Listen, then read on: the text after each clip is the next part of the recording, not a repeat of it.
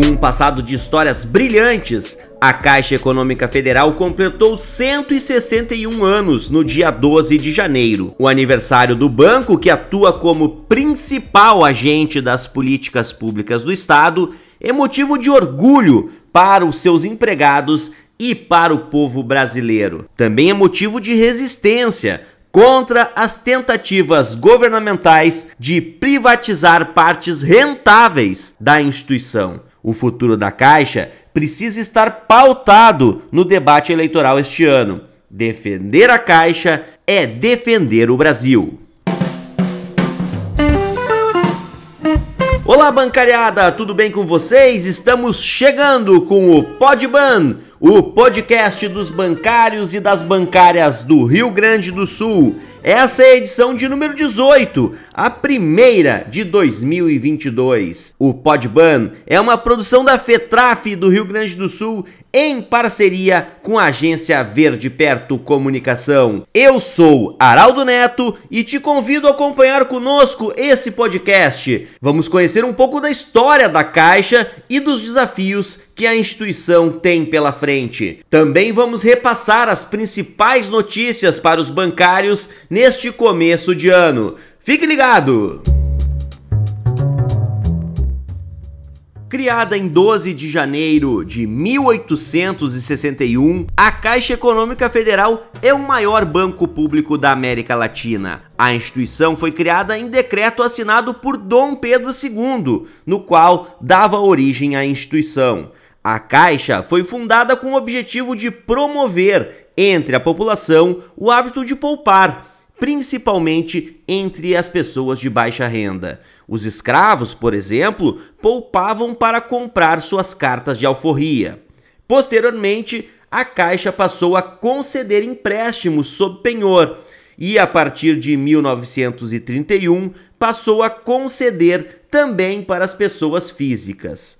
Mais tarde, em 1986, a instituição assumiu a função de agente operador do Fundo de Garantia do Tempo de Serviço, o FGTS. A Caixa Econômica, ao lado do Banco do Brasil, é um dos principais agentes da política econômica do governo brasileiro. A Caixa funciona atualmente como um banco como os outros. No entanto, também possui um caráter especial, uma vez que é centralizadora de operações relativas ao FGTS, PIS e Auxílio Brasil, antigo Bolsa Família. A Caixa também é responsável responsável pelas operações dos jogos lotéricos no Brasil desde 1962. Desde sua criação, a Caixa Econômica Federal já estabeleceu seu foco no social. Sua atuação se estende às atividades artístico-culturais, educacionais e esportivas. Além disso, a instituição possui um papel fundamental para o Brasil, já que a sua missão, em síntese, é promover a melhoria da qualidade de vida da população brasileira. Agora vamos ouvir o que os colegas da Caixa têm a dizer sobre a história e o futuro da instituição. Começamos pela diretora do Sind Bancários de Porto Alegre e também da FETRAF, Caroline Reidner. Ela fala sobre a importância estratégica da eleição deste ano para o futuro da Caixa. Desses 161 anos de história, a nossa resistência que mantém a Caixa Pública já tem mais de 30 anos. E não vamos nos enganar, ela está só no começo. Nós levaremos essa tarefa de resistir aos ataques privatistas contra a Caixa ao longo das nossas vidas, pois o mercado sempre estará disputando a Caixa. E essa resistência, ela não se presta para interesses menores, interesses corporativos apenas, mas sim para preservar a função social do banco. E é hora de vermos pactuados compromissos políticos em relação ao papel da Caixa. Porque 2022 traz uma das mais importantes disputas eleitorais da nossa história. É fundamental que os presidenciáveis digam claramente o que pensam em relação à Caixa. Quem hoje é governo, convenhamos, os atos já falam por si. Hein? Nunca se viu tamanho uso político do banco, nunca se viu um presidente da Caixa abusar da estrutura institucional a ponto de convertê-la em aparato permanente de marketing pessoal, como faz esse Pedro Guimarães. E enquanto ele tenta proibir empregados de vestir roupa vermelha, comete assédio moral, como no recente episódio aí de mandar as pessoas pagar flexões, enquanto ele está ostentando aí esse ridículo título de figura que mais vezes apareceu nas lives de Bolsonaro, enquanto isso a Caixa vai sendo enfraquecida. Ele já abriu o capital da Caixa Seguridade, já entregou a Caixa Seguridade para o mercado. A Caixa vai tendo seu papel social reduzido. Nós temos aí o exemplo gritante do desmonte do Minha Casa Minha Vida, que foi substituído por um programinha feito para excluir quem mais precisa de acesso à moradia. Mas essa gente, essa gente passa. 2022 chegou e o futuro da Caixa precisa estar tá pautado no debate eleitoral. Essas declarações que qualquer candidato faz, do tipo não privatizaremos a Caixa, já não são mais suficientes para nós. Está aí o exemplo recente do Eduardo Leite em relação ao Banrisul, não é verdade?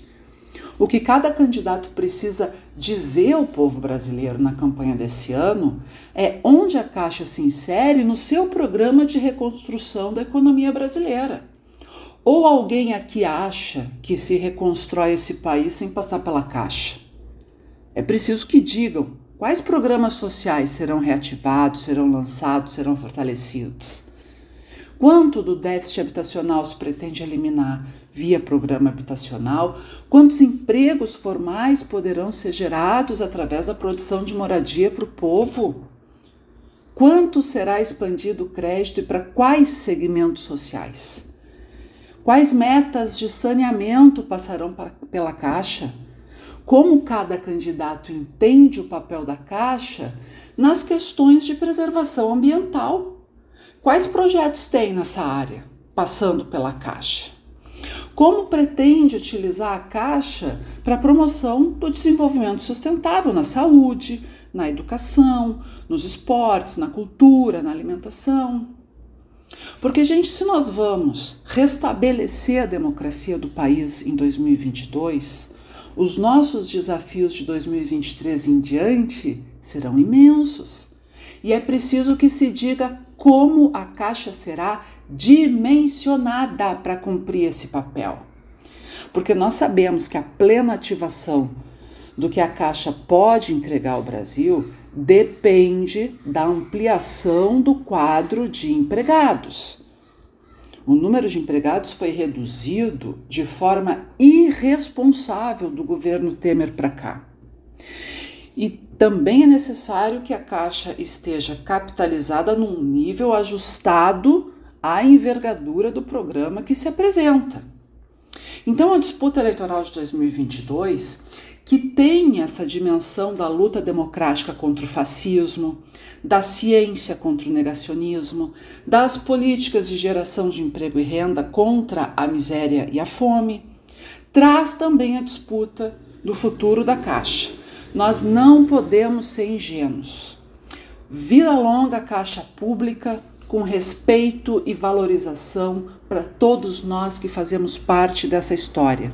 Nós conversamos também com a Raquel Weber, diretora de políticas sociais da FENAI. Ela falou por que é fundamental manter a caixa pública e também das ameaças de privatização que o banco vem sofrendo. Sim, a população brasileira precisa da Caixa Pública. Todos os programas de desenvolvimento social passam pela Caixa, né? O acesso à universidade, acesso à renda, acesso a crédito, tudo que visa diminuição de desigualdades, a gente, o governo usa a Caixa, né, como instrumento para chegar nas pessoas. Nesse momento, inclusive, nesse governo Bolsonaro e Guedes, a gente tem menos políticas públicas. Então, a gente precisa não só defender o papel público da Caixa social, como também a retomada de políticas eficazes, né? E que levem realmente cidadania e dignidade para o povo brasileiro. Sim, é uma ameaça grande de privatização. A gente teve uma muito forte ali nos anos 80 e 90. Esse discurso estava muito, muito presente na sociedade. Sobrevivemos, e agora, novamente, temos esse cenário onde todo dia a gente ouve uma notícia de tentativa de diminuir o papel da Caixa,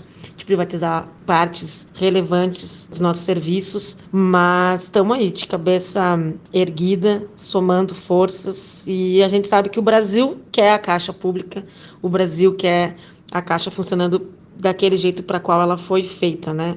Então, com certeza a gente vai passar mais uma vez por essa resistência necessária e a Caixa vai continuar aí atendendo a todos os brasileiros. Raquel também falou sobre o futuro do banco a partir do cenário político em um ano de eleições e o que é preciso fazer para proteger a Caixa. Se não se tem dúvida da relação entre o projeto que está no poder e o que acontece num banco como a Caixa, né? Ficou muito claro, a Caixa vinha trilhando um caminho bem diferente do que a gente está vendo nos últimos anos. Uh, trabalhar na Caixa tem sido uma, um desafio muito grande para todos, todos os empregados. Conseguir algum acesso a políticas públicas está sendo também um desafio muito grande para qualquer brasileiro. O Brasil voltou ao mapa da fome, está tudo num descontrole tão grande e uma situação muito triste, né? Uh, reflexo direto do projeto que está no poder. Mas eu estou bastante otimista também. Esse período eleitoral desse ano vai ser uma oportunidade muito grande para a gente fazer todo esse debate sobre a importância né, de, de a gente achar o melhor caminho possível para colocar as coisas no máximo possível em ordem, assim, no lugar certo. E eu acredito que as coisas tendem a melhorar, assim. Eu acho que vai melhorar para todos nós. Também conversamos com Tiago Pedroso, empregado da Caixa há 20 anos. Tiago também é diretor do Cindy Bancários de Porto Alegre. Ele fala sobre as diferentes fases vividas no banco nessas duas décadas e as lutas que os funcionários e funcionárias tiveram que enfrentar para defender o banco. O primeiro momento que eu vivenciei em 2002, ainda final governo Fernando Henrique Cardoso, um período de arroz salarial, retirada de direitos. O concurso que eu participei já foi fruto né, de, de retirada de direitos, os cargos tinham sido postos de extinção, plano de previdência em extinção, mudança de plano de saúde, né? Então nós éramos chamados de 0800. Os funcionários eram zero de direitos e 800 reais de salário. Então a gente naquele período era um período que não se trabalhava e não recebia horas extras, não se podia reclamar, né? Vinham já num histórico de sete anos sem greve e muito pouca perspectiva, né, de crescimento dentro da empresa. Na questão assim, do atendimento à população, as linhas de crédito habitacionais eram só para alta renda, né? Não havia toda a política de crédito que a gente teve depois do governo Lula e Dilma, né, com questão dos programas de habitação, né?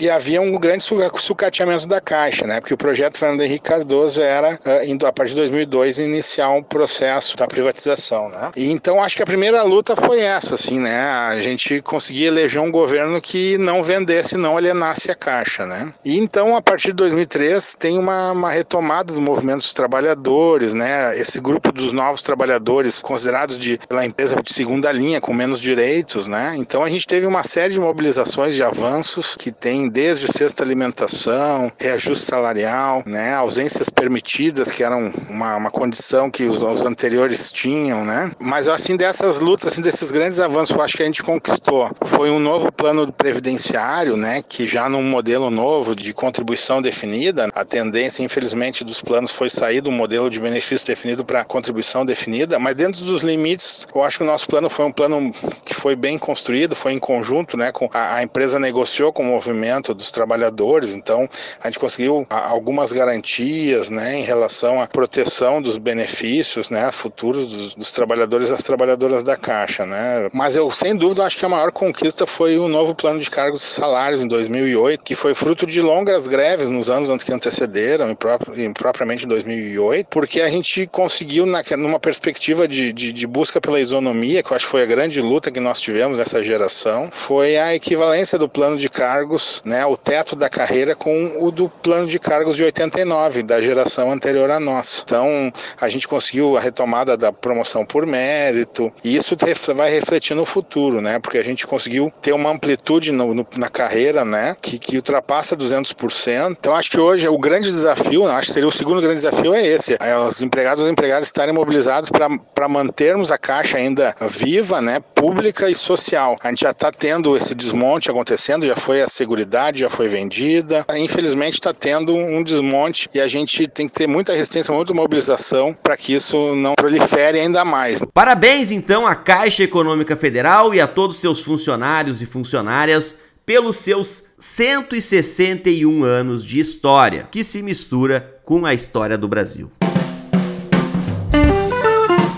E a vinheta entrou no Podban para anunciar que agora é a hora de atualizar as informações do mundo dos bancários, as informações que estão lá no portal Bancários RS. Visite lá www.bancariosrs.com.br. Lá você fica informado com todas as notícias que são importantes para você, bancário e bancária. Quem traz as notícias da semana é a Aline Adolfs. Tudo bem, Aline? Oi, Heraldo, tudo bem? Feliz 2022 para ti, para os nossos ouvintes e as nossas ouvintes aqui do Podban. Estamos de volta então com as notícias do Portal dos Bancários e já começamos o ano aí com bastante movimentação na categoria. Como tu já disse, a gente teve o aniversário da Caixa, foi realizado um ato bastante significativo em frente ao edifício sede da Caixa, animado com participações artísticas e bolo e também as falas aí dos nossos dirigentes sindicais. Alguns deles, é, inclusive, participaram do nosso programa hoje. Mas o que está preocupando os bancários e as bancárias nesse início de ano é a questão da Covid-19. Com essa nova variante, a Omicron, há muitos mais casos nas agências bancárias aí de colegas e colegas positivados para a Covid-19. Em contrapartida, os bancos estão relaxando os protocolos e não estão cumprindo a risca, principalmente a regra de fechar a agência para sanitização no momento em que um caso é identificado. É o caso, por exemplo, do Bradesco. O Bradesco teve duas agências fechadas pelo movimento sindical essa semana, uma em Torres e a outra em Passo Fundo, justamente por não ter cumprido com esse protocolo. Foram identificados casos de Covid-19 lá na, nessas duas agências e o banco demorou aí dois dias ou pouco mais de dois dias para fechar as agências, sanitizar e mudar a equipe. Também no Santander há um relaxamento com relação ao retorno das pessoas infectadas, que antes ficavam 14 dias em quarentena e agora estão retornando aí com 5, 7 dias de repouso ao trabalho presencial. Também no Itaú já foi verificado que as agências não estão sendo mais sanitizadas, apenas higienizadas, né? Passado ali um álcool, enfim, aquela limpeza que já era feita normalmente, né, numa agência bancária, que não é aquela limpeza profissional de sanitização para se eliminar todos os, os vírus ali do ambiente. E também está acontecendo nos demais bancos, Banco do Brasil, foi verificado que vários colegas não estão usando máscaras, também estão aí desrespeitando o distanciamento entre uma mesa e outra, por exemplo, né, no, nos locais ali nas unidades de trabalho. E na Caixa também está havendo um relaxamento dos protocolos e as comissões aí de organização dos empregados de todos os bancos estão essa semana e na próxima encaminhando diversas mesas aí de negociação, de discussão, para que os bancos voltem a aplicar os protocolos, que tenham protocolos mais rigorosos nesse momento em que os casos de Covid estão aumentando muito em todo o país. O Banrisul parece ser o único banco que está cumprindo com os protocolos, pelo menos próximo daquilo que o movimento sindical defende. O banco chegou a ter 49 agências fechadas aqui no estado em São Paulo e Santa Catarina esta semana por conta de casos de Covid-19. O que acontece é que no Banrisul, assim que é identificado um caso, a agência é fechada para sanitização, o que não vem ocorrendo aí em outros bancos, como a gente já informou. Esse exemplo deveria ser seguido, mas ao contrário disso, está sendo aí criticado na imprensa e na grande mídia, principalmente, porque os clientes estão reclamando. Claro, a gente entende a situação,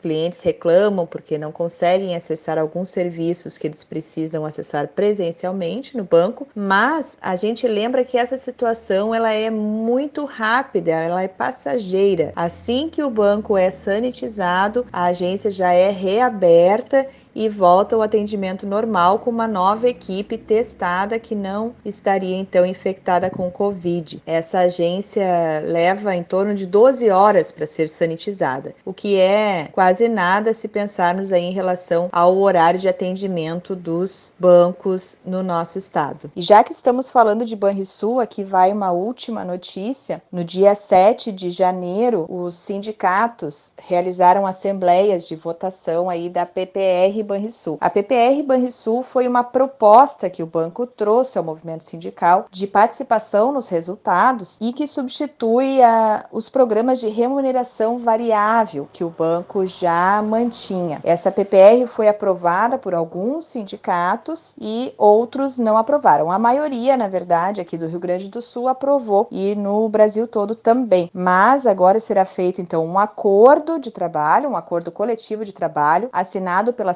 FETRAF e aqueles sindicatos que tiveram a proposta aprovada, então devem encaminhar uma procuração à FETRAF solicitando aí a assinatura do acordo, né, para entrar na assinatura do acordo. Os sindicatos que rejeitaram não entrarão no acordo. Mais informações traremos aí na sequência nos próximos programas, ok? Um abraço, tchau, tchau. Obrigado, Aline. Com esse boletim chegamos ao fim de mais uma edição do Podban. Se você gostou, compartilhe com seus colegas de agência, do sindicato. Fortaleça mais este canal de comunicação dos bancários e bancárias. Certo, pessoal? Até a próxima!